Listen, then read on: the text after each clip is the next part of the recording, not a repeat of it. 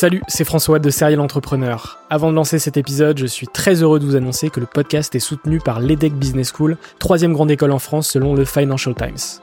L'entrepreneuriat se démarre très souvent à l'école, et vous le savez, nombreux et nombreux sont les entrepreneurs qui ont créé leur premier projet pendant leurs études. L'ambition de l'EDEC, c'est de former ces étudiants entrepreneurs à avoir un impact positif sur le monde au travers de leurs projets.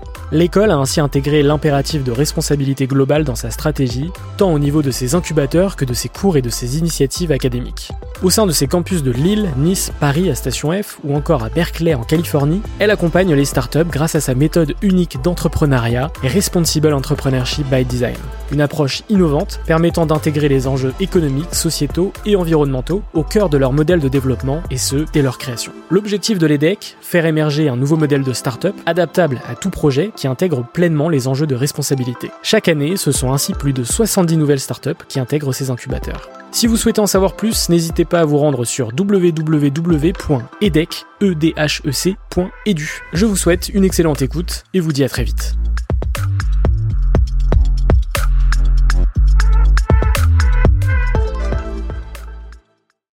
Bienvenue sur Serial Entrepreneur, le podcast des entrepreneurs.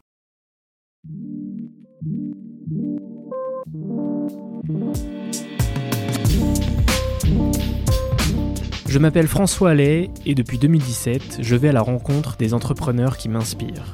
PME, start-up, grandes entreprises, la mission de Serial Entrepreneur est de mettre en avant toute la diversité de l'entrepreneuriat francophone.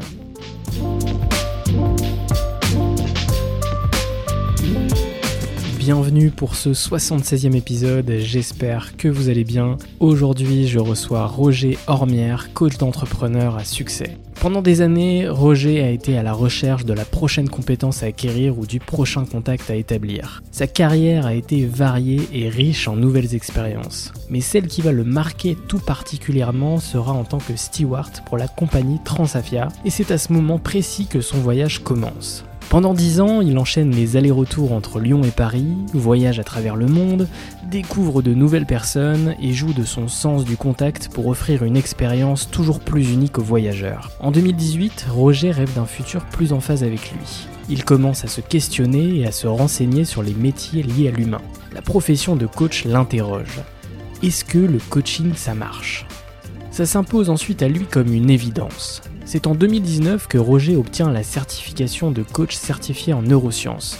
Cette décision de devenir coach a été inspirée par son propre parcours de découverte de soi et son désir d'aider les autres à atteindre leurs objectifs. Aujourd'hui, Roger est le coach d'entrepreneurs à succès comme Caroline Receveur, Hugo Philippe, Cathy Closier du Season, Olivier Ramel de Kimono ou encore Louis Marty de Merci Andy.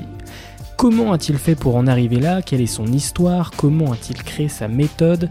Dans cet épisode, vous allez tout savoir. Avant de vous laisser avec cet épisode, n'hésitez pas à vous abonner sur votre plateforme favorite, à mettre 5 étoiles sur Apple Podcast et Spotify, à partager l'épisode à votre réseau et à me rejoindre sur TikTok serialentrepreneur où on a dépassé les 10 000 abonnés la semaine dernière.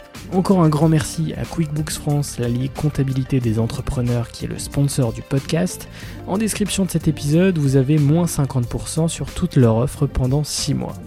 Excellente écoute, prenez soin de vous et on se retrouve exceptionnellement ce vendredi pour un nouvel épisode.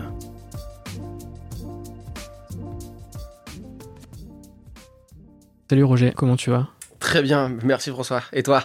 Très très bien, très heureux de, t'avoir dans le podcast. Euh, en plus, c'est très difficile d'avoir des infos sur toi, donc je suis, très heureux de, t'avoir aujourd'hui euh, pour discuter.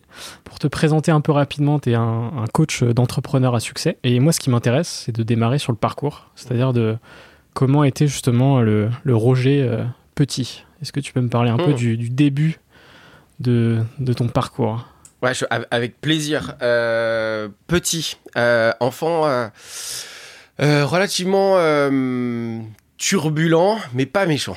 C'est-à-dire que j'étais, on pourrait dire, j'avais un peu, j'avais un peu euh, la bêtise. Euh, cherchais beaucoup les interactions humaines. J'ai un enfant qui a quand même un problème avec les émotions. Rapidement, j'ai compris que j'avais un problème avec les, avec les émotions, que j'avais du mal un peu peut-être à gérer ou que c'était un peu compliqué parfois à, à, à, à gérer certaines émotions. Et euh, par contre, une une, une, vraie envie de découvrir l'humain très rapidement dès la maternelle. Euh, les interactions, c'était facile. J'arrivais facilement à comprendre comment les interactions fonctionnaient même entre enfants et entre, entre adultes. Donc j'ai tout de suite ça m'a ça m'a un peu interpellé et euh, j'ai passé beaucoup de temps à, à, regarder comment ça se passait. Puis l'adolescence est, est, arrivée, euh, une adolescence un peu compliquée si si je suis totalement transparent avec alors échec scolaire total, genre pas vite fait, genre le bon échec scolaire compliqué qui va bien avec l'école, avec aucune aucune, euh, aucune appétence à vouloir être bon dans l'école. Euh, les seuls moments que j'aimais bien, ça devait être la, comme disais, c'était la récréation et la cantine. Euh, le reste du temps, c'était pas, c'était pas le et le sport. Donc échec scolaire très compliqué. Euh, redoublé plusieurs fois.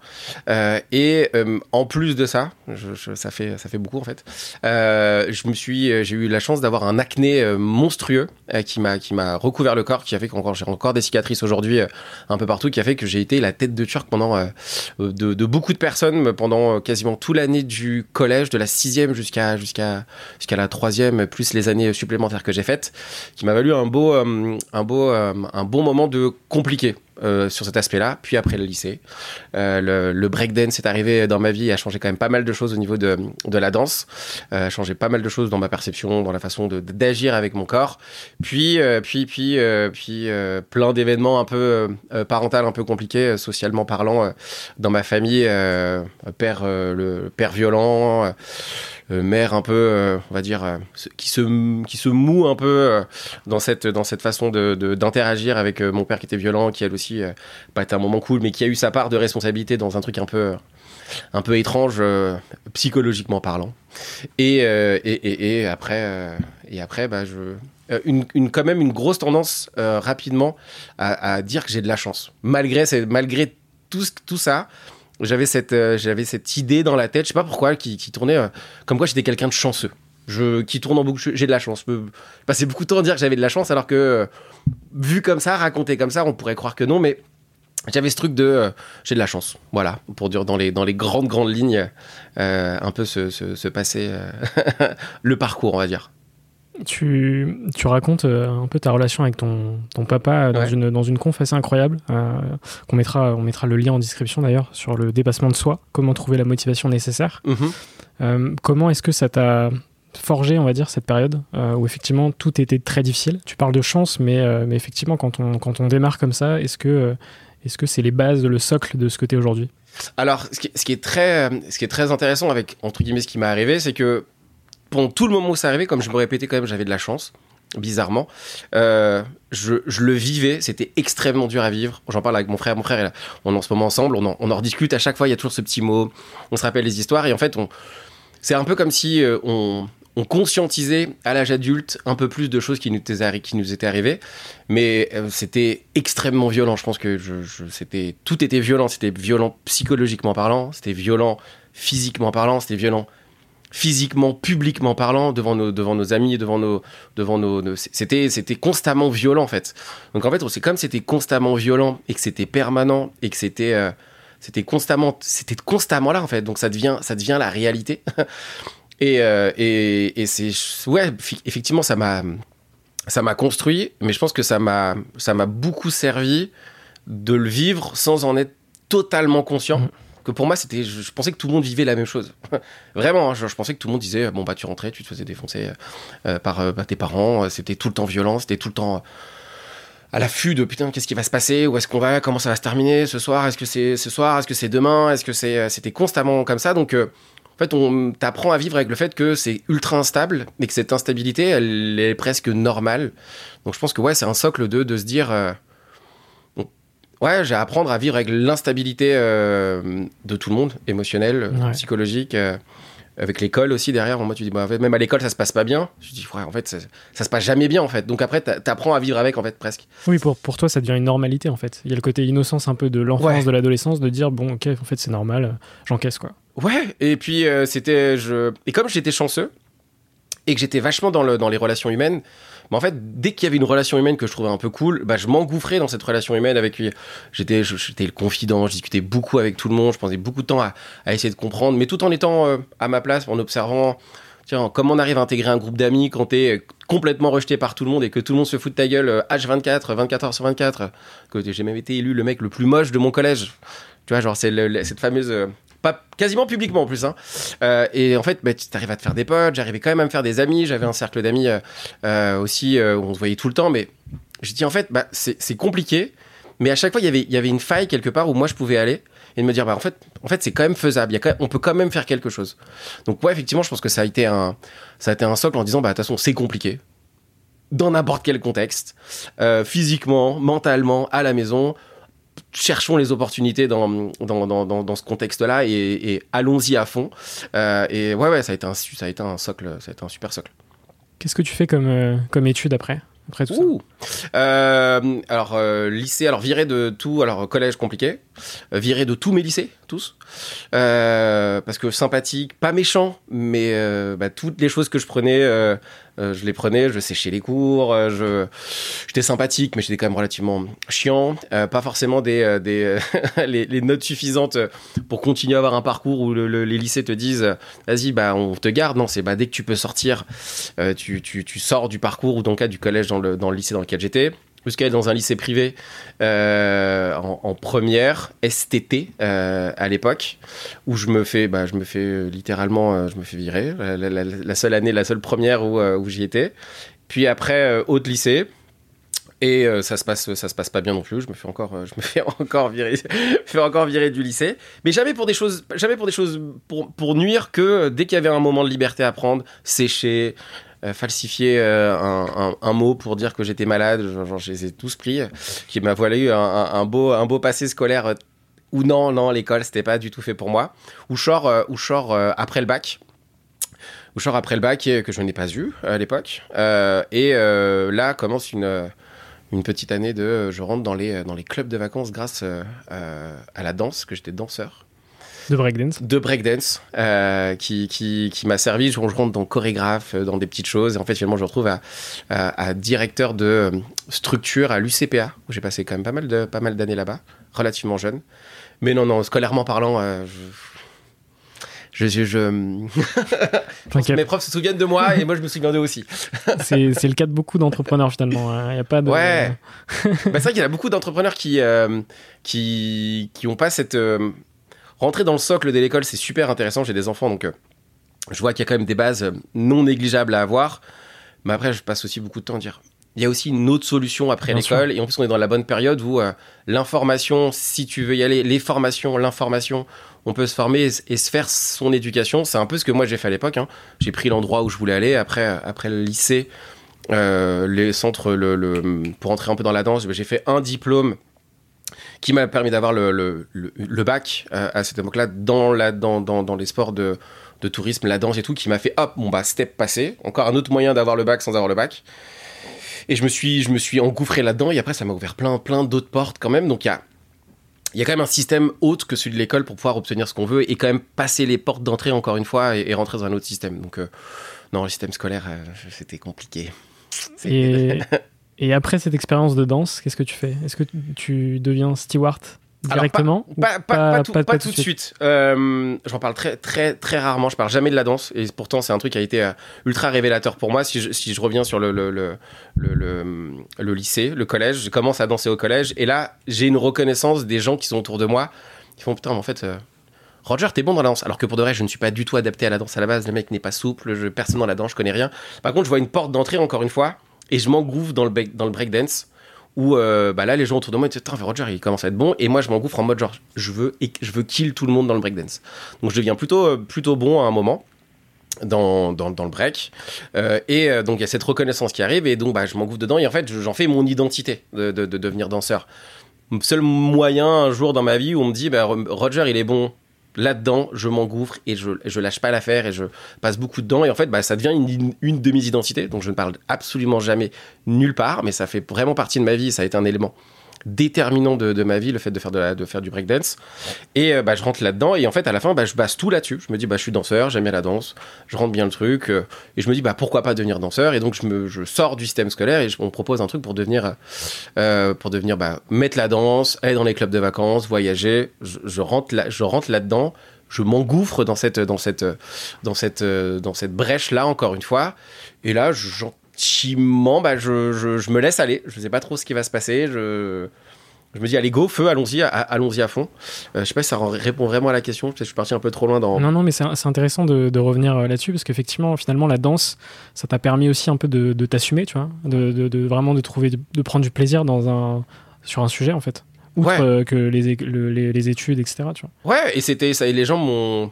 Bizarrement, hein, c'est pas bizarrement, mais reconnu comme étant quelqu'un de, de, bon là-dedans. Et c'est une des rares fois où c'était unanime autant les, mes potes, autant ma, famille, autant les, même, même scolairement parlant, c'était il y avait il y avait de la danse, il y avait l'UNSS danse.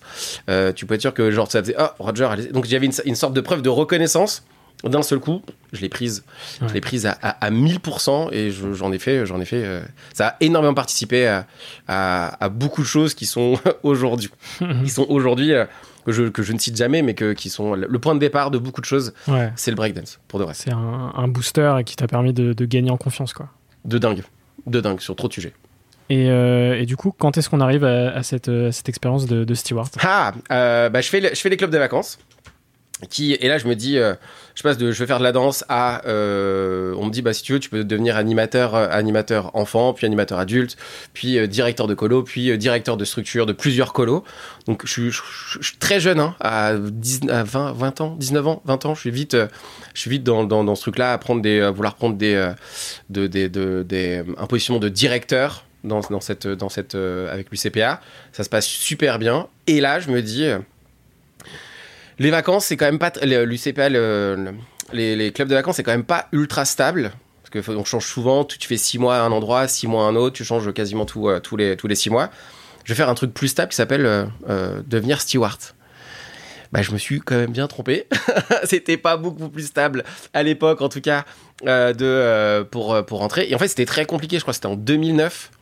2008, j'ai l'idée, 2009, 2008-2009, je passe le diplôme rapidement, qu'il faut un diplôme en France pour devenir steward.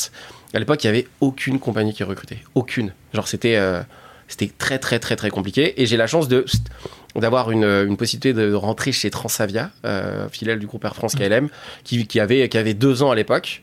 Donc, je suis dans les, dans les, dans les premières années avec, euh, avec Transavia. Et euh, ben en fait, c'était pas du tout ça. C'était le même système que les clubs de vacances. Tu faisais trois mois, puis tu repartais pendant, et six mois. Et en fait, pendant pendant 2-3 ans, bah, tu es saisonnier dans une compagnie aérienne où tu bosses 6 mois de l'année, tu bosses pas les autres 6 mois, donc c'était très compliqué. Et bah, bon, bon endroit, bon moment, bonne compagnie, euh, ils recrutent. Euh, CDI euh, dans, cette compagnie euh, Transavia euh, qui, était absolument génial. Et, et là, l'aventure dans le, dans, le, dans, dans le milieu de l'aérien commence. J'habite à Lyon, mais je vais à Paris, donc je vis entre les deux euh, avec euh, ma femme de ma femme, j'allais dire ma femme de l'époque, ma femme qui n'était pas ma femme à l'époque, aujourd'hui euh, Nara. on n'était pas on n'était pas mariés, on n'avait pas d'enfants, donc je faisais les allers-retours beaucoup comme ça pendant pendant ce temps-là. Et là, l'aventure de l'aérien commence, mais c'était inespéré. Genre, tu m'aurais dit, tu m'aurais dit au collège, mec, tu vas travailler dans une compagnie aérienne.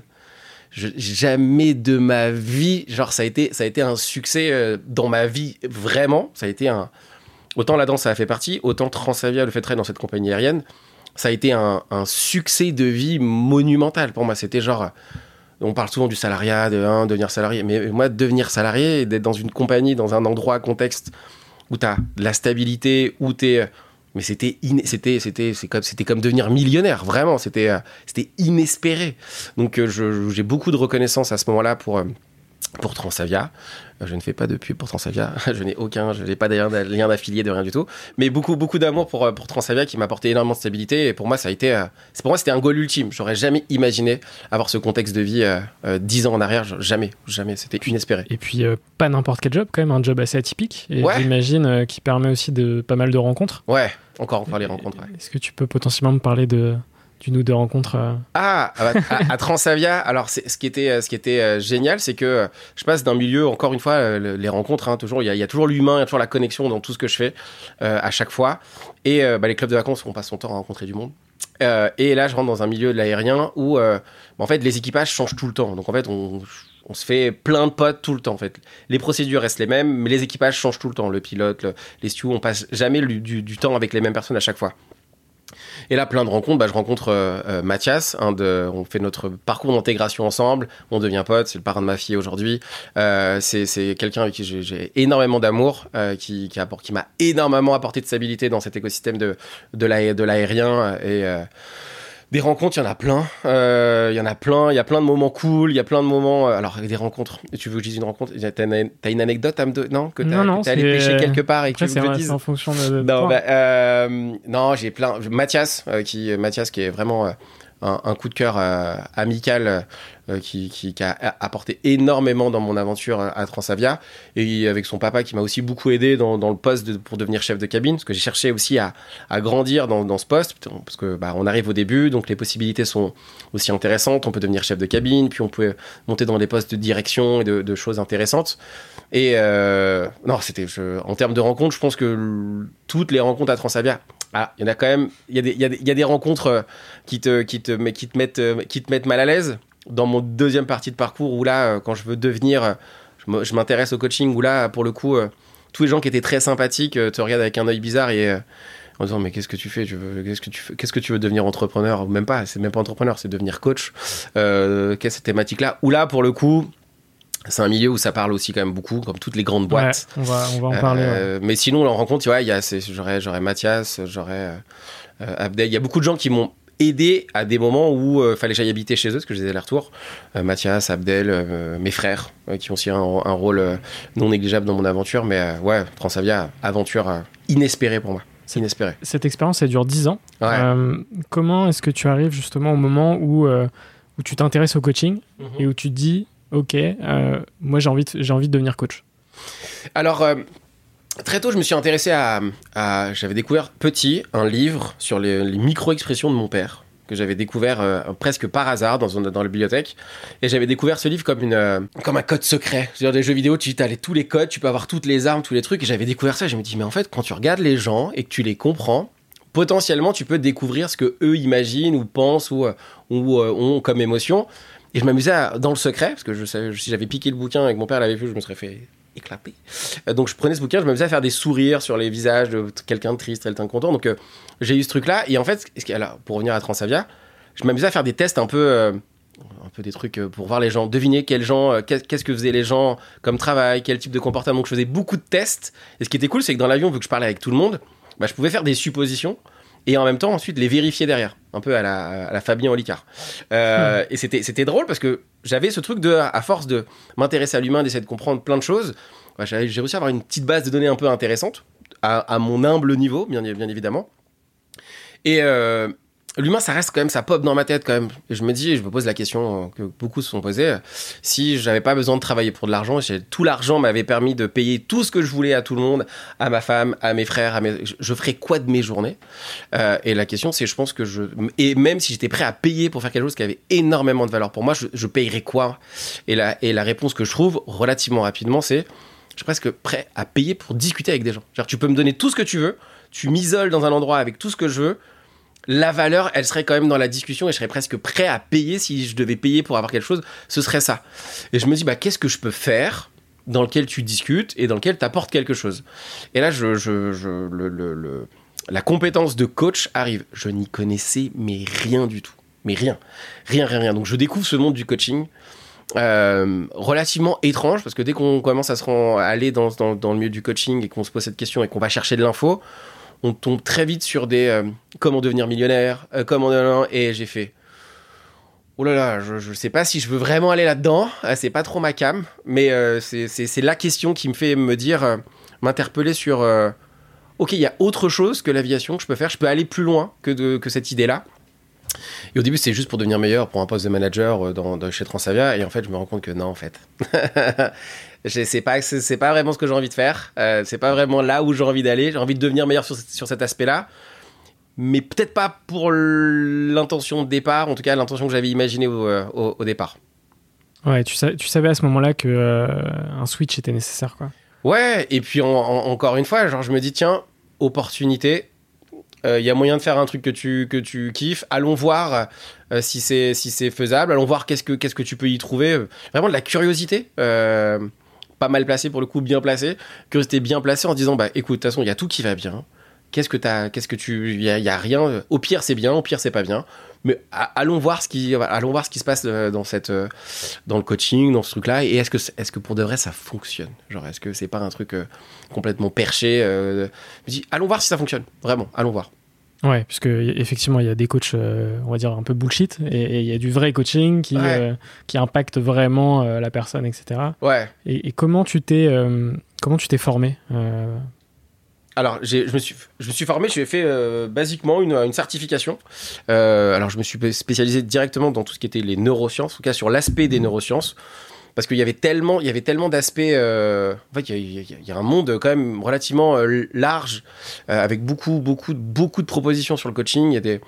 Sur les émotions, il y a, plein de trucs. Donc moi, je m'étais dit, allez, quitte à prendre un axe, autant prendre l'axe des neurosciences, qui est un axe qui me semblait plus factuel, avec des, avec des, des trucs qu'on peut un minimum expliquer. Donc je m'étais dit, allons sur les neurosciences. Donc je me forme pour devenir euh, coach euh, certifié euh, en, en neurosciences appliquées.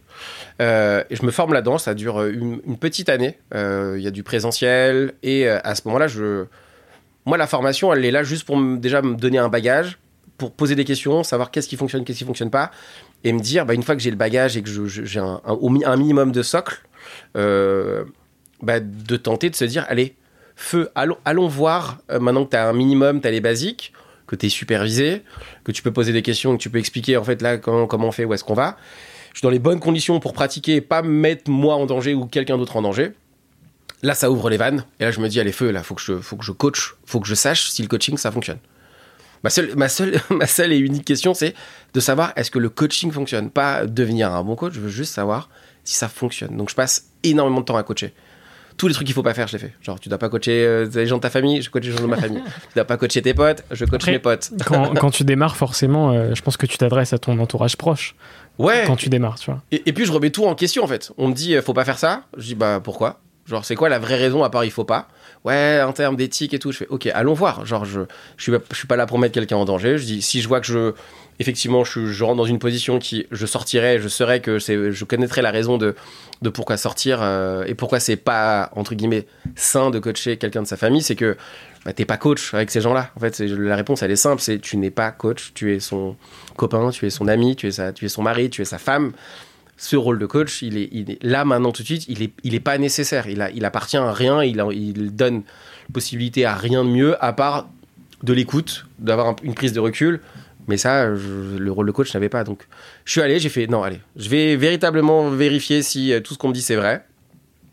Qui est quand même énormément de choses où tu, tu- voilà, qui, qui- moi qui m'interpellait. Et j'ai coaché plein de gens juste pour voir si ça fonctionne. Mais vraiment, je crois, la première année, euh, 100, 100, 150 personnes. Juste la première année, euh, en plus de mon job de l'époque, parce que j'étais encore chez Transavia. Euh, donc j'ai fait ça en même temps. En side, on va dire. Ouais, j'étais à, j'étais à 100% Transavia euh, encore à cette époque quand je commençais à me former. Et j'étais en même temps à 100% dans ce truc de coach où tous mes repos c'était pour me former, tout, tous les, euh, les retours de vol où je coachais des gens dans ma voiture en uniforme, en, train de, en audio, en train de discuter. Là, là, là. Alors c'était, là j'étais, j'étais à 100% sur les deux. Euh, juste pour savoir est-ce que ça fonctionne pour de vrai? Ces, ces 150 personnes, la première année, comment tu les, comment tu les touches? Alors Facebook, euh, basiquement, euh, parce que j'avoue qu'au début, je, on rentre dans l'école, on te dit, bah là maintenant, il faut, euh, faut pratiquer. Je fais, ça, ça, ça tombe bien, je suis venu là pour ça. Je suis venu là pour ça, et je fais une annonce sur Facebook où je cible, à l'époque, je, je cible, alors je connaissais rien à l'entrepreneuriat, je crois que je cible les entrepreneurs, les sportifs de haut niveau, et euh, des thématiques un peu plus ou moins précises. Le life, le life coaching, c'était pas l'endroit où j'avais véritablement envie d'aller. Donc je me suis vraiment spécialisé en disant le- les entrepreneurs ça peut être cool, alors que j'avais aucune idée de ce que c'était. Euh, les sportifs de niveau, j'ai été sportif, donc je m'étais dit ça peut être cool. Alors pas de haut niveau, mais j'ai passé beaucoup de temps dans le sport euh, avec des sportifs, donc j'aimais bien. Et après, bah, tous les gens qui voulaient devenir meilleurs d'une manière spécifique. J'ai même eu des gens dans la restauration euh, aussi à cette époque, euh, dans la restauration. Bah, j'ai dit hop. Et là, naturellement, je sais pas pourquoi, j'ai eu des beaux profils qui sont arrivés euh, rapidement. J'ai eu le, coach, le, le leader d'une meilleure de- des teams de CrossFit de France à l'époque, qui est, qui est arrivé en me disant vas-y, je suis chaud, je, suis partant. J'ai eu bah, quelqu'un qui avait quelqu'un dans la restauration pour un profil comme ça. J'ai eu des, des autres sportifs euh, euh, dans l'haltérophilie. J'ai eu, des gens trop cool qui sont arrivés. J'ai fait, c'est génial, c'est trop bien. Euh, J'en ai aussi des gens très, très chiants et qui. Partie du jeu. hein. j'ai fait, oulala, tu vois ça, je veux pas Ouais. où j'ai très vite écarté. J'ai dit, oh non, non, non, c'est bon, je veux pas ce type de personne.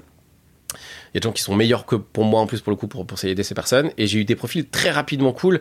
Et après, euh, le truc a, et vite arrivé en mode euh, bah, ah bah bosse avec Roger en ce moment c'est c'est gratuit. Euh, je faisais tout gratuitement. J'ai fait que du gratuit que du gratuit que du gratuit que du gratuit. Mais euh, je voulais pas me faire payer. C'était même pire que ça. Je fais je préfère faire que du gratuit que être payé euh, un minimum qui non j'ai fait j'ai gratuit. Les gars c'est moi qui paye. Euh, je suis prêt à payer je suis prêt à payer l'addition de tout le monde mais je- moi je veux avoir ma réponse. Ouais, tu voulais, tu voulais te tester à fond, quoi. ouais j'ai dit de- je veux aller au bout du truc. Je veux vraiment. Et est-ce que au bout de cette première année, est-ce que tu as eu ta réponse à est-ce que le, le coaching ça marche Ouais, je l'ai eu, je eu rapidement. En fait, ce qui était intéressant, c'est que je l'ai eu rapidement et j'ai eu euh, que le coaching apportait quelque chose, le questionnement de manière générale apporte quelque chose. Euh, et j'ai aussi rapidement vu que y avait avec un, j'avais euh, envie de travailler avec un certain type de personnes. Les personnes qui étaient dans une position un peu plus, qui avaient plus besoin d'écoute que de mise en mouvement ou de mise en action, ça me cassait les couilles. Genre, je, ça, vraiment, j'avais pas envie. Genre, ça, je, ça- genre, on faisait un truc et on mettait un truc en place et on faisait quelque chose qui était intéressant. Si le lendemain tu me disais ouais mais en fait euh, j'ai pas Mhm. le temps, j'ai pas envie, je fais ok moi ça m'intéresse pas. Euh, donc j'ai vraiment j'ai fait ça fonctionne mais ça fonctionne avec un certain type de personnes qui ont vraiment vraiment envie d'avancer et qu'on d'avoir quelqu'un euh, bah, d'avoir d'un d'un coach hein, un entraîneur si on euh, en France euh, comme un coach sportif où tu as des comptes à rendre ou à qui tu, discutes et on, on crée quelque chose. Donc j'ai vu que ça fonctionnait et j'ai aussi rapidement compris que ça fonctionnait avec un certain type de personnes pour moi. J'ai dit, oulala, j'ai compris deux choses en même temps. Accélérons sur, ce, sur cet aspect-là de, gens qui ont, qui, ont, qui ont faim, qui ont la dalle, qui veulent des résultats et qui sont prêts à, à se mettre en mouvement, même si c'est inconfortable. Ce qui était une des particularités, je pense, que j'ai aussi. Rapide, de- même dans l'inconfort, d'e- d'essayer de, de, de- de- d'aller d'avancer rapidement. Donc j'ai vu qu'avec ce type de personnes, ça marchait plutôt bien. Et pareil, là, je me suis engouffré. Ouais, donc t'as- en fait, tu as trouvé rapidement ton, ton persona, entre guillemets. Ouais, Euh, euh, euh, vraiment ta, ta typologie de, de prospect, client euh, auquel tu es capable de répondre. Quoi. Ouais, et alors ce qui est marrant, c'est que c'était vraiment un type de. une attitude plus qu'un client, je un- ou un comportement. Parce qu'après, j'ai j'ai oscillé entre les sportifs et les entrepreneurs. J'avais les deux, c'était les deux personnalités qui me plaisaient le plus. Et pendant, je crois, pendant six mois, un an derrière, je me suis dit, je bosse avec qui? Les entrepreneurs et les sportifs. Parce que les sportifs, j'adorais que les sportifs, c'est factuel. Genre, c'est si on débloquait quelque chose, émotionnellement ou même dans la perception ou dans, une appréhension de quelque chose, ou pour le calmer, quelqu'un dans le rugby que j'ai vu dans le rugby où euh, il était en limite en, en, ouais, si, si, en dépression. Il est revenu à cause d'une blessure. euh, c'était- dur physiquement à vivre et mentalement. Et quand on débloque ça, derrière, on est on passe sur euh, comment euh, t'appréhendes le fait de recevoir la balle, de la lancer et toutes les pensées. Donc il y avait, un vrai truc, c'était génialissime. Par contre, moi, à ce moment-là, dans, dans, dans ma thématique, le sport, c'est quand même l'endroit où euh, c'est difficile de d'en vivre. Il y a encore maintenant, c'est pas le, le gros le gros délire en tout cas dans ma partie quand moi j'y étais. C'est un milieu qui est très fermé. Euh, la prépa, euh, si tu viens pas du monde du sport, euh, on te laisse pas trop trop ta chance. Même si j'ai eu énormément de chance, j'ai bossé avec énormément de sportifs. Et je me dis entrepreneur ou, sportif. Mon cœur il a quand même failli glisser du côté des sportifs. J'en ai quelques-uns maintenant qui sont entrepreneurs, mais qui sont sportifs également en même temps. Et je me dis entrepreneur. Parce qu'entrepreneur, bah, il, y a moyen d'en vivre à un moment. En tout cas, il y a, un aspect financier non négligeable chez les sportifs. Compliqué.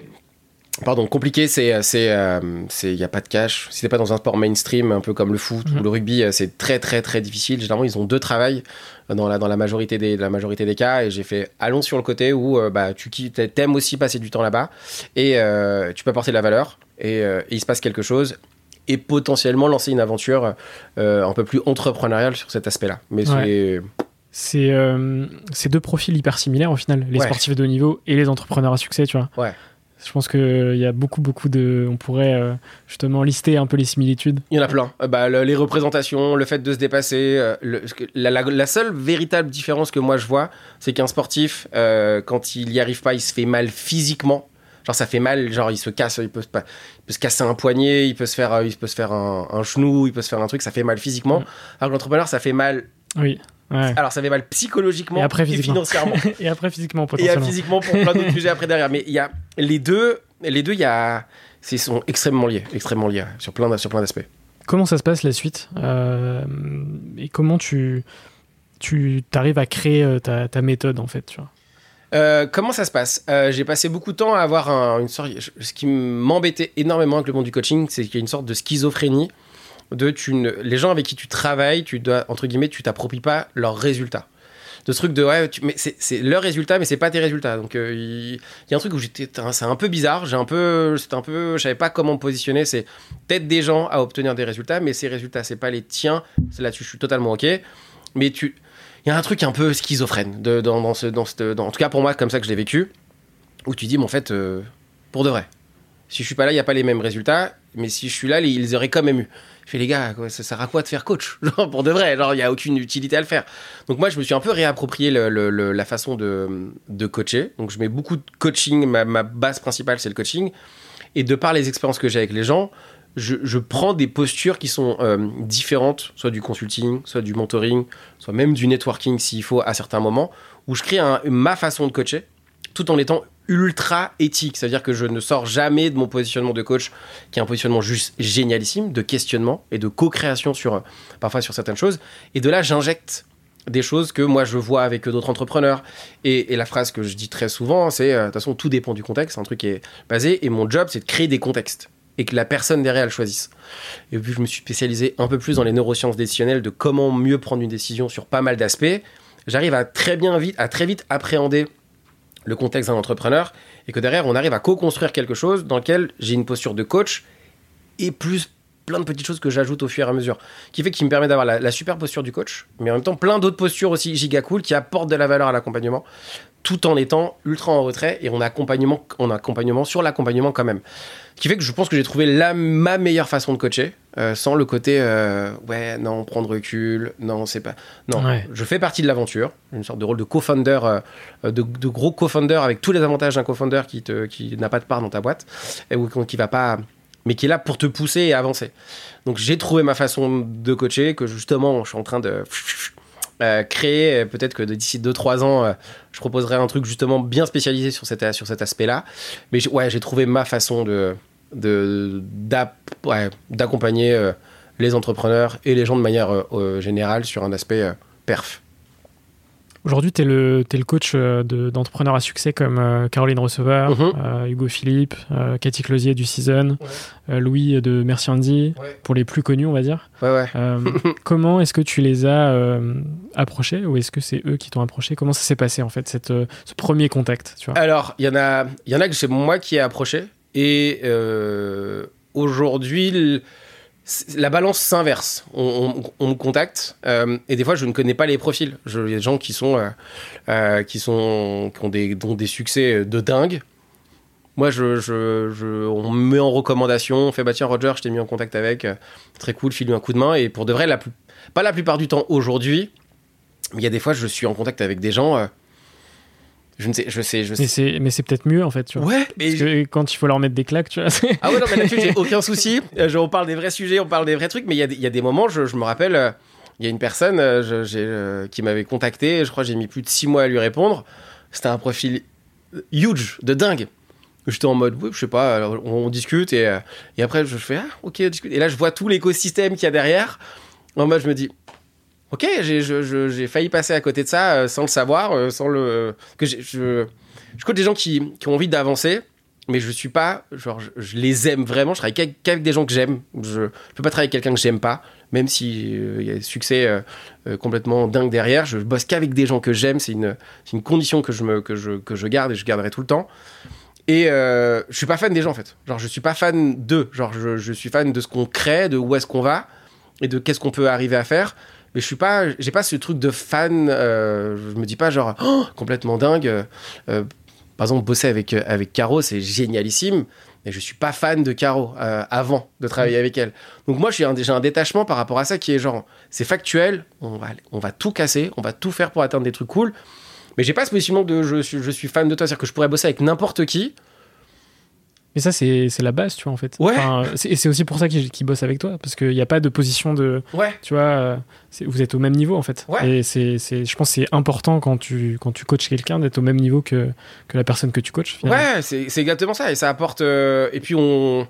Je, je, je suis des c'est, skills. c'est aussi une relation de confiance, tu vois. Ouais, de toute façon, c'est que là, c'est. Et la, et la confiance, tu peux pas être. euh, tu vois, tu peux pas avoir euh, en face de toi un fan. euh, Enfin, tu vois, Ouais. la relation est pas la même du tout. Donc, euh, Ouais, c'est- c'est impossible. Je, je pourrais pas. Genre, si Kylian Mbappé, tu regardes ce truc, Kylian Mbappé, on peut bosser ensemble. Ça, Genre, c'est. Il est sur ma t'es liste. pas fan de Mbappé, toi. Alors, je suis pas de Mbappé, mais je sais qu'on peut faire un truc, on peut faire des trucs, Ouais. on peut faire des trucs bien. Comment est- est-ce que tu as fait pour euh, lutter un peu contre, euh, tu vois, le, le syndrome de l'imposteur euh, Parce que c'est un coach, effectivement, c'est un, c'est, c'est, c'est, c'est justement un métier. Euh, et en plus, les, les- enfin, ton, ton, ton aventure, elle est assez récente finalement, en 2018, je crois. Ouais, ça va vite. Ça, Au je final, trouvais ça euh, long, mais j'ai trouvé. en fait, 4 ans, tu vois, ouais. ressenti 15. Ouais, c'est à peu près, à peu Que- près ça. comment est-ce que tu as fait, tu vois, pour gagner en légitimité, euh, pas vis-à-vis des autres, mais vis-à-vis de toi-même? J'ai, j'ai, me suis basé que sur un seul truc. Si le coaching fonctionne et que ça apporte des résultats, de, qui, est une, qui est une croyance hein, pour le coup, mais si ça fonctionne et si les gens ont des résultats, de toute façon, il se passera quelque chose. Donc j'ai pas, je suis pas allé sur la, hum, je suis pas allé sur de la visibilité.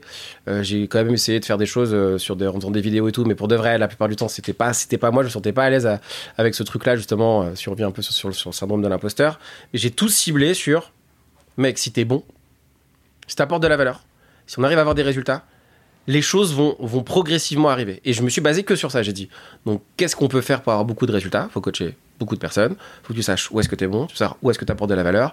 Et que tu, te bosses avec un certain type de personnes. Une fois que tu as trouvé là-dessus, genre, tu t'engouffres. Genre, tu y vas. Le but, c'est de savoir qu'est-ce qui peut se passer si les gens ont des résultats. Donc, j'ai bossé que aux résultats. Que Il y, a- il des- il il gens dont on saura jamais que je bosse avec eux. Jamais, jamais, jamais. Donc, c'est c'est que du résultat. Et donc, ça veut dire que s'il y a des résultats, bah forcément les gens euh, parlent de toi pour ce qu'ils ont réussi à accomplir en travaillant avec toi dans les conditions. Donc moi je me suis focalisé que là-dessus. J'ai dit le reste c'est optionnel. Ça, ce n'est qu'une, euh, ce sera que la partie euh, euh, émergée de l'iceberg où diront ah bosse avec- Non, il y a plein d'endroits où on est on est focalisé que sur de la perf atteindre du résultat, euh, avancer, devenir. Et je me suis focalisé. Et encore aujourd'hui, hein, encore aujourd'hui, je me focalise que là-dessus. J'ai dit, il y a qu'un seul truc qui compte, c'est qu'est-ce qu'on arrive à atteindre en travaillant ensemble. Le reste, qu'on le sache, qu'on le sache pas, pour de vrai, je m'en tape. Euh, c'est pas ça qui m'intéresse. C'est juste d'atteindre ce, ce pourquoi on, travaille ensemble. Et généralement, on l'atteint. Et parfois même, on va au-delà de ce truc-là. Donc, tout de suite, derrière, les gens, vite, ils disent bah tiens, tiens, je connais Roger, vas-y, fais un call avec lui, juste, discute. Et de là, les choses fonctionnent. Et quand t'es câblé résultat et pas que euh, connexion, bah, de suite, important. ouais, t'apportes quelque chose, t'apportes de la valeur aux gens, tout en étant euh, à sa place, encore une fois. Mais ouais, je me suis focalisé que sur cet aspect euh, résultat, apporter de la valeur. C'est, ça, ça paraît classique hein, dans l'entrepreneuriat, mais euh, j'ai pas eu beaucoup de points où je me suis focalisé, mais c'est deux-là uniquement. Donc le remède contre, contre le syndrome de l'imposteur, c'est les résultats. Et pour avoir des résultats, il faut faire. Donc au Ouais. final, euh, tu vois, c'est. Mais le syndrome de l'imposteur, moi, je, je pense que c'est un truc qui est cool. Franchement, pour de vrai, je trouve ça. Je pense que c'est cool et, et je pense qu'au final, on l'a tous. euh, et c'est normal de l'avoir. Ouais. Ce serait pas normal de pas l'avoir, tu vois. Même Ouais. si les gens qui l'ont pas sont, sont- doivent être très bien aussi, tu vois. Il je pense qu'il l'appelle autrement. Ceux qui l'ont Ouais. pas, ils disent euh, ouais, j'ai- peur. non, c'est clair. Alors, syndrome de l'imposteur, C'est moi. traduit de différentes manières. En fait. Ouais. Non, mais c'est trop. Moi, syndrome de l'imposteur, je trouve ça cool. Mm. Ça me challenge. Ça, ça me fait me dire, eh, t'es bon pas? Bah, on va le savoir. Euh, et en fait, je le prends comme une information en mode genre, est-ce que t'es véritablement un imposteur? Oui, non. T'as deux choix. Soit tu te fais croire que tu l'es pas, et t'avances pas et tu grandis pas. Alors tu dis, pour de vrai, est-ce que je le suis pas un peu là? Parce que des fois, tu, on est syndrome de l'imposteur, veut juste dire que t'es un imposteur à un moment, et tu l'es pour de vrai. Et est-ce que, euh, en allant sur le sujet en disant, ok, peut-être que là, euh, je suis peut-être pas à 100% de ce que j'avais imaginé que j'étais, ou dans le résultat que j'imagine avoir, est-ce que je suis capable d'aller aux 100% qui vont me permettre de plus avoir cette sensation d'être un imposteur? Donc moi, je le prends comme un signal euh, qui est intéressant de, est-ce que si tu arrives à aller au-delà de ça en bossant, en allant chercher n'importe quoi, est-ce que tu l'as encore? Et là, ça devient intéressant parce qu'en fait, ça devient un signal de est-ce que je progresse ou est-ce que je le suis vraiment et je me retire. Et là, pour le coup, je vais véritablement sur l'endroit où je sais que je le suis pas. J'apporte énormément de valeur et en fait, c'est un indicateur de euh, peut-être où est-ce que je mets la confiance, où est-ce que je peux mettre ma confiance pour me sentir archi aligné et de me dire oui, il disparaît entre guillemets le syndrome de l'imposteur. Mais c'est moi, je trouve que c'est un, un très bon signal de, de- que quelqu'un est sain d'esprit. Ouais, c'est Ouais. clair. Je crois que qu'on en a déjà parlé dans, dans certains épisodes, le, le fait justement de, de se dire ok, je suis sain d'esprit, tu vois, Ouais. parce que justement je me pose mille questions euh, par rapport à ça. Mais bon, il faut pas que ces mille questions euh, t'empêchent de- d'avancer quoi. Ouais, et puis il y en a qui ont syndrome de l'imposteur et qui sont des imposteurs. Alors, vraiment. Ah, ça, c'est vrai. Donc c'est un bon on signal n'en parle aussi pas, mais effectivement, ouais, c'est clair. Il y, a- il y a beaucoup d'imposteurs. Euh, c'est quoi un peu les, les objectifs futurs pour toi euh, avec, enfin, en tant que coach, tout simplement? En tant que coach, continuer à, à apporter énormément de valeur euh, avec les entrepreneurs avec qui je travaille. Ça, ce serait le, principal focus. Continuer à impacter un maximum de, personnes avec qui, euh, avec qui je, je, je bosse. Euh, en tant qu'entrepreneur, bah, continuer. En fait, j'aime tellement coacher que pour de vrai, de vrai, de vrai, de vrai, je pense que j'arrêterai pas de, de coacher. Genre, je, je... on m'a dit beaucoup, mec, tu pourrais vendre des, tu pourrais vendre des formations et tout. Ça ne m'intéresse pas. Vraiment, j'ai pas. Aujourd'hui, en tout cas, hein, je, le, dis aujourd'hui, euh, mais je changerai d'avis, je m'autorise à changer d'avis. Mais j'aime trop coacher en fait. J'aime trop passer du temps à, à essayer de co-construire avec des choses avec les gens avec qui on bosse, euh, avec qui je bosse. Ça me, fait vraiment kiffer. Donc je pense que le, projet, c'est de coacher de plus en plus d'entrepreneurs, d'aider de plus en plus de gens à, aller le plus loin possible euh, dans ce qui eux rêvent d'atteindre parfois, en tout cas rêvent de, créer. Donc ce serait le seul, la seule chose en tant que coach que je pourrais, ouais, coach entrepreneur, euh, pour le coup que je pourrais euh, et, je pourrais, j'arrive même pas à me défocus de ce truc-là. Tellement, je, tellement j'aime ça. Mais Ça se voit, c'est- ça se voit que tu es animé euh, par ça, tu vois. Ouais. Donc, euh, je pense que je me, je me fais pas de soucis sur le fait que tu vas. Tu vois Merci. on, on- on passe à la partie bilan euh, avec quelques, quelques petites questions. Qu'est-ce qui a été le plus difficile dans, dans ton aventure entrepreneuriale? Hmm. Euh, le plus difficile, ça a été de, faire quelque chose que tu, aimes ou que tu penses que tu vas aimer et de ne pas avoir beaucoup de soutien de personne. Alors, de ne pas avoir d'un soutien un peu, euh, un peu bizarre. Un soutien de euh, tu quittes ton job où tu gagnes quand même relativement bien ta vie, euh, t'es stable, c'est inespéré, c'est le, le loto de ta vie. C'est l'euro million de ta vie. et mec, t'es en, train de- en train de dire que non, en fait, tu vas pas, vas pas garder ton ticket. Tu, vas aller, tu, vas aller, tu, vas, tu vas aller gratter un autre ticket où t'es pas sûr de gagner. Alors que tout le monde dit autour de toi, mais, t'es n'importe quoi, t'es, fou, genre pourquoi tu fais ça? Et puis c'est un truc, un truc de merde, et puis c'est un truc de charlatan, et puis c'est un truc. Donc là, ça a été, euh, très compliqué parce que même des gens qui t'aiment énormément, euh, et c'est, légitime de leur part, et je, leur en veux pas. euh, Je pense que même ça a été l'inverse, ça m'a fait, beaucoup de bien. Bah ils te disent, reste à ta, reste là, genre c'est confortable, c'est intéressant. C'est, même pas une question de salarié, c'est une question de, t'es dans un, dans un truc qui est ultra confortable et les gens, ils ont peur pour toi. Donc, en fait, tu dois. T'as peur, toi aussi. Et tu dois, en même temps, gérer leur peur à eux, qui est, qui est, qui est, ultra, qui est ultra bienveillante, dans la majorité des cas. Et t'as peur à toi de, de, de, faire quelque chose où tu t'es pas sûr d'y arriver, t'es pas sûr de gagner, t'es pas sûr de, de créer quoi que ce soit. Donc, je pense que sur l'aventure entrepreneuriale, ce coup de passer de, de Stu à, à essayer de devenir entrepreneur et d'essayer déjà de te convaincre toi et ensuite de rassurer les gens. Et de, de, de- et que les gens euh, ouais ça, ça a été ça a été compliqué. Euh, ça a été ça a été très compliqué euh, dans, dans cette partie là et après après le à part cette partie là peut-être que je j'ai pas assez de recul ou je vois ou je le vois pas mais c'est la partie ça a été la partie et si et celle de, de dire à ma femme que je quitte mon, mon job euh, pour lui dire euh, et qui me regarde et qui me fait est-ce que tu es sûr de toi? Et que je lui réponds non. J'ai dit non. Je, je- la, la seule promesse que je peux pas te faire c'est de la, que je ça, ça va fonctionner. La seule promesse que je peux te faire c'est que je vais tout faire pour y arriver. Et je lui ai dit non je n'y arriverai je, je peux pas te promettre que je vais y arriver. Genre je par contre je peux te promettre que je vais tout faire mais absolument tout faire pour y arriver. Je trouve que j'ai fait ça. J'avais euh, mon petit mon garçon qui avait qui avait 3 ans et demi on venait d'apprendre un cred pour avoir un appart. Donc je, je, je, je suis en mode en mode euh, tu, tu es en train de tout casser là peut-être. T'es en train peut-être en train de tout casser. Et qui m'a dit est-ce que tu es sûr de toi? Je fais non je suis pas sûr. Tou- Toujours la, la transition euh, compliquée hein, de, de quitter son job, tu vois, surtout après 10 ans, mais même, même après euh, Ouais. un an, deux ans. bah C'est toujours hyper compliqué et je pense que c'est pour euh, les entrepreneurs qui ont été salariés avant, comme moi par exemple, tu vois, c'est toujours hyper difficile de, de franchir le, le cap. tu vois. Ouais, et, et être salarié, c'est quand même une super aventure. hein, parce que il y a aussi beaucoup d'entrepreneurs qui disent Moi, j'ai toujours été entrepreneur, j'ai toujours été entrepreneur, j'ai toujours fait ça. Euh, je pense- je- Il n'y a pas de mieux ou de moins bien. Non. Mais le fait d'avoir été salarié t'apporte aussi euh, dans l'aventure entrepreneuriale de la structure. Tu sais aussi comment se comporte, comment il faut se comporter pour garder, pour garder un salarié dans ton entreprise. Tu sais euh, comment c'est, qu'est-ce que c'est aussi une vraie entreprise. Il y a quand même beaucoup d'entrepreneurs aujourd'hui qui ont toujours été entrepreneurs. Euh, le- les phases de comment, comment t'onboard quelqu'un, les recrutements, les trucs comme ça, c'est genre euh, ouais c'est simple, moi je fais pas comme non, il y a, énormément de bases qui sont ultra saines dans le salariat que les entrepreneurs devraient aussi euh, devraient prendre en considération de embaucher quelqu'un qui sort du salariat pour devenir entrepreneur, c'est quelqu'un qui a faim. C'est quelqu'un qui a la dalle, qui connaît l'entreprise, qui peut apporter énormément de valeur aux entrepreneurs.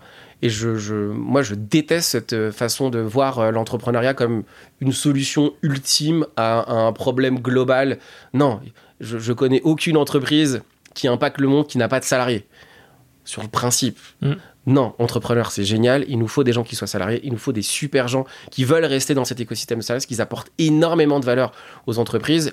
Et tous les entrepreneurs que moi je connais qui sont, euh, qui deviennent de salariés et qui veulent devenir entrepreneurs et qu'on faim, qu'on se trouve ce profil d'entreprendre au lieu d'être entrepreneur, sont des, pépites euh, que, en tant qu'entrepreneur, on doit emmener avec nous dans l'aventure et, euh, et on veut pas, on veut pas que vous, deveniez entrepreneur. On veut que vous restiez salarié.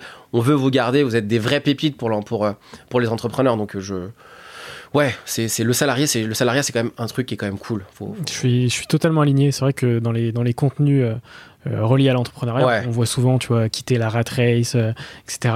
Mais c'est vrai que le salariat, bah, au final, je pense que dans mes, peut-être mes dix derniers euh, invités, à chaque fois, ils ont eu une grosse expérience de salarié avant qui leur a apporté énormément en termes de rencontres, en termes de, de- d'apprentissage, etc. Donc, euh, non, non, c'est clair, je suis complètement aligné Moi, avec ça. ça m'a trop aidé. hein. Ça m'a aidé pour énormément de choses. Moi qui connaissais rien à l'entrepreneuriat, il y a plein de codes qu'on peut utiliser. Donc vraiment cool le salariat. C'était vraiment cool. Et ma dernière question euh, pour, euh, pour cette partie, c'est euh, de quoi es-tu le plus fier aujourd'hui? De quoi je suis le plus fier? J'aurais pu dire mes enfants, ma famille, tout ça, genre le truc un peu qui est vrai, mais égoïstement parlant, d'avoir, d'avoir essayé, d'avoir, de, continuer d'être curieux et d'essayer de voir de quoi je suis capable, même quand ça va bien.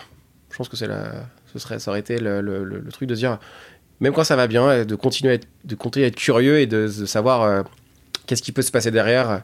Ce serait, je pense que c'est ça, ce serait ça. Ouais, c'est une petite punch, ça, continuer d'être curieux même quand ça va bien. Ouais.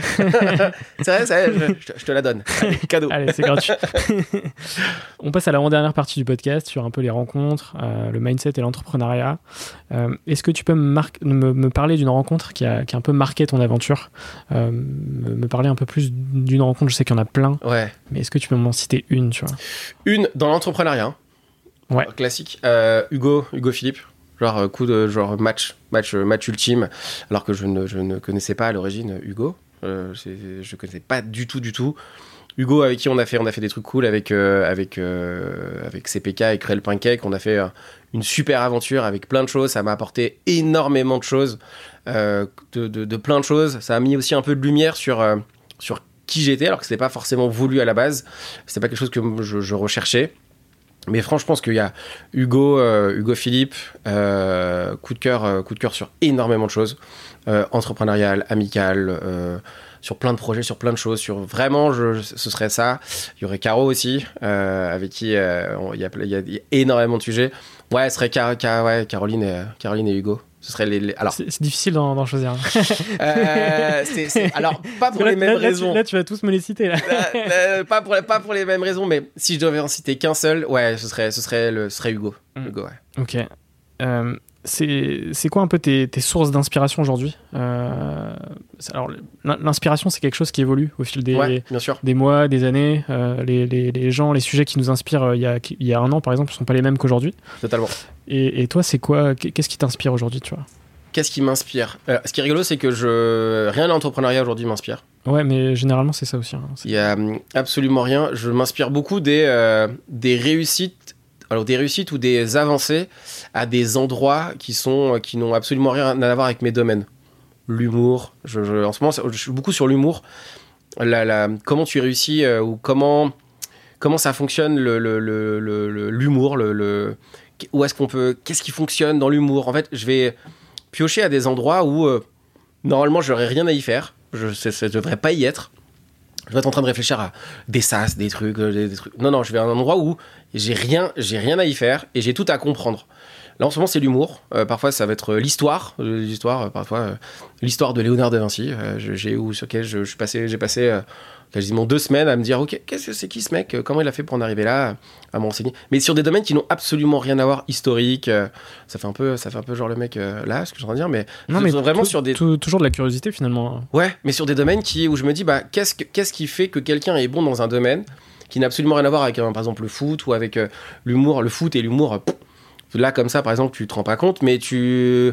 tu d'essayer de me dire, ok, qu'est-ce qui, qu'est-ce qui fait que ça fonctionne à certains endroits? Et je m'inspire de ça et des gens qui n'ont, euh, qui sont. on parlait tout à l'heure d'un, ami, la John, que j'ai. ce, genre, de réussite, et moi, elle m'inspire de fou, en fait. c'est des. une maman, une maman isolée avec son avec, avec son fils qui je, je, je- je la regarde et à chaque fois je me dis euh, ou un papa isolé, je suis en mode genre euh, mec, genre si c'était moi là, je, serais aussi bon là.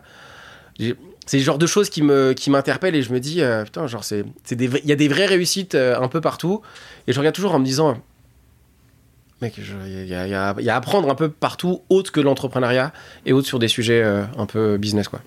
Ouais. Ce serait ça mes sources d'inspi en fait.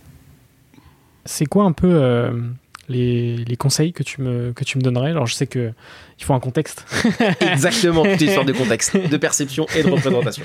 mais euh, mais tu vois par exemple, euh, on, va contextualiser. Euh, Moi, je monte une agence de prod euh, de vidéos et de podcasts Mhm. euh, ces, ces derniers mois là. Que- qu'est-ce- quel serait le premier conseil tu vois que tu me donnerais? Je poserai une question, qu'est-ce que tu aimes le plus faire quand tu fais ça? Sur les vidéos et le podcast? Ouais. Rencontrer les gens. Le conseil que j'aurais donné, c'est que bah, fais la seule chose qui t'apporte le plus de kiff, rencontre des gens, et euh, c'est la- c'est le seul et unique chose. Quand tu, quand tu comprends où tu mets de la valeur dans la façon de fonctionner, tu peux mettre tout dessus, et bizarrement, les choses fonctionnent. Dès que tu restes à côté, et que tu veux faire euh, acheter du bon matos, acheter des bons trucs, valoriser quelque chose qui n'apporte pas plus de valeur, tu- on se perd. C'est le problème des entrepreneurs, c'est qu'on met de la valeur parfois pas au bon endroit. Et la seule question, c'est qu'est-ce que tu aimes le plus faire dans ce que tu fais? Et est-ce que si tu continues de le faire, et si tu ne faisais que ça, ça aurais quand même des résultats? Et là, si c'était rencontré, si tu fais de la prod et tu fais du contenu, je pense que tu n'as qu'une seule chose à faire, c'est rencontrer du monde. Très clair. Mais de toute façon, c'est tout ce qui gravite autour de, du podcast depuis 2017, c'est les rencontres. hein. C'est, c'est le socle de tout, tu vois. Donc feu à volonté là-dessus. Yes, let's go. Et, euh, et du coup, la dernière partie, c'est des petites questions euh, un peu rapides. Après, à chaque fois, tu as le, le temps d'y répondre quand même. Euh, est-ce que tu as un livre à me conseiller? Ah, un livre à te conseiller? Fouh Euh, je- franchement, je, je pense- là, là, maintenant, tout de suite, le, le- un des livres qui a, euh, qui a été le début de tout, c'était Comment se faire des amis de Dale Carnegie, mais Mhm. qui, est, euh, qui, était, euh, qui était la base. Et je pense que si vous l'avez pas lu, bah, ce serait celui-ci. De le relire. Le relire. Et j'adorerais écrire un livre de, de ce calibre-là un jour à la Dale Carnegie. Genre simple, efficace. tout est, tout est dit. Un peu, un peu vieux maintenant, dans le contexte, mais un livre comme ça, genre, ce serait. Ce serait J'adorerais. Ce serait presque utopique, mais. Que- Carnegie. Est-ce que tu as un film ou une série à me conseiller? Un film ou une série à te conseiller? Euh, je, je, c'est moi, je regarde pas très souvent, mais le film que j'aime bien, c'est Inception. Inception. Ce côté de tu sais jamais si vraiment c'est t'es au bon endroit au bon endroit au bon moment. J'ai, adoré ce film-là. J'ai adoré. J'ai adoré. ta, ta musique du moment, c'est quoi? Ce qui, te, ce qui te booste hein Euh, j'écoute du rap, pas mal en ce moment. Euh, ben PLG, rappeur, euh, faut, faut suivre. Il va, il va faire un truc cool là dans, dans, dans, dans, de- dans- dans quelques jours. je, le, je le mettrai dans ma playlist. Euh, alors, ma, ma prochaine question, c'est. euh, Enfin, dans, le- dans la trame générique, c'est si tu pouvais racheter n'importe quelle boîte sans limite financière, ce serait laquelle? Mais vu que tu es coach, ce serait plutôt. euh, si tu pouvais coacher n'importe qui, ce serait qui, tu vois? Euh, hum, hum, hum, avec qui? Euh, J'aimerais bien bosser. Euh, J'aimerais bien bosser avec. Ah, Juste pour le kiff, juste pour rigoler. Je peux en dire plusieurs ou un seul? Qu'un seul? Non, tu peux en dire plusieurs. Il y a Elon Musk, juste pour dire, mais qu'est-ce qui se passe dans cette tête? Euh, Où est-ce qu'on en est? Qu'est-ce qui est où est-ce qu'on en est au niveau de Est-ce qu'on est, qu'on est sur la- le, le génie euh, à la Léonard de Vinci euh, dans, dans notre dans notre dans notre écosystème? Parce qu'il n'y en a pas, quand même pas beaucoup des Léonard de Vinci, par exemple. pour- quand on prend le cas, ce serait juste pour découvrir. Est-ce que c'est le plus grand scammer du monde ou est-ce que c'est le plus grand génie du monde? Euh, Des fois, on peut se poser la question. Et, l'autre, ce serait, euh, ah, c'est pas du tout, euh, c'est pas du tout. ce serait Jeff Bezos pour sa capacité à, changer à, se mouvoir dans des contextes différents, dans lesquels il y a normalement plus de place pour pour interagir. et de se dire en fait je reste quand même compétitif et je suis bon. Alors que à la base je, je vends des livres. Et là je fais des vidéos et je fais je suis à Roland Garros et je fais des je- C'est clair. le mec il arrive dans chaque contexte à apporter quelque chose où c'est à chaque fois il apporte de la valeur dans un truc où normalement tu t'y attends pas. Je pense que Netflix a beaucoup de soucis à se faire avec euh, avec euh, avec Jeff Bezos. Mais on, on va voir leur capacité à rebondir. Ils l'ont déjà prouvé. Mais ouais ce serait ces deux là un pour euh, savoir est-ce que pour de vrai on est mec sur le plus perché du monde. Et l'autre pour se dire mais comment t'apportes autant de valeur à un marché qui normalement là il y avait pas grand chose d'autre à- à- à- à apporter Euh, quels sont les entrepreneurs que tu me conseilles pour un prochain épisode? Euh, les entrepreneurs que je te conseille. On avait parlé de mon, mon- un de mes potes d'enfance, John, euh, qui, a des, euh, qui a des barbeurs et qui a fait un truc sur Paris euh, juste complètement dingue. Bah, Cathy, que je, qu'on voit ce soir, mais Cathy sur Paris, il y, a- il y a pas mal de choses. J'essaie de voir qui d'autre. Je, je- je- j'en, j'en ai plein. hein. J'en ai plein hein, qui pourraient être intéressants. Euh, Louis Marty et Olivier, ou Olivier Ramel. Louis Marty et Olivier Mar- euh, qui sont, ils ont beaucoup de choses à raconter, beaucoup de choses à dire, qui peuvent être extrêmement cool pour, pour pas mal de personnes. et, et ma dernière question, c'est quoi pour toi un entrepreneur? Euh, c'est juste quelqu'un qui a envie d'entreprendre et de voir jusqu'où il peut aller, Tout simplement. tout simplement. Et c'est quoi un peu ton, ton mot de la fin pour le podcast? Merci. C'était vraiment cool, c'était trop bien. Euh, c'est, euh, je fais pas beaucoup de podcasts, donc euh, très content d'avoir partagé euh, mon aventure des podcasts avec toi et merci. Très, très content de t'avoir eu dans, dans le podcast aujourd'hui, d'avoir discuté avec toi pendant cette, cette petite heure. On mettra tous les, les bons liens en description, que ce soit l'épisode vidéo ou l'épisode audio. Et puis, et puis on se retrouve bientôt sur, sur Serial Entrepreneur. Merci. Ciao.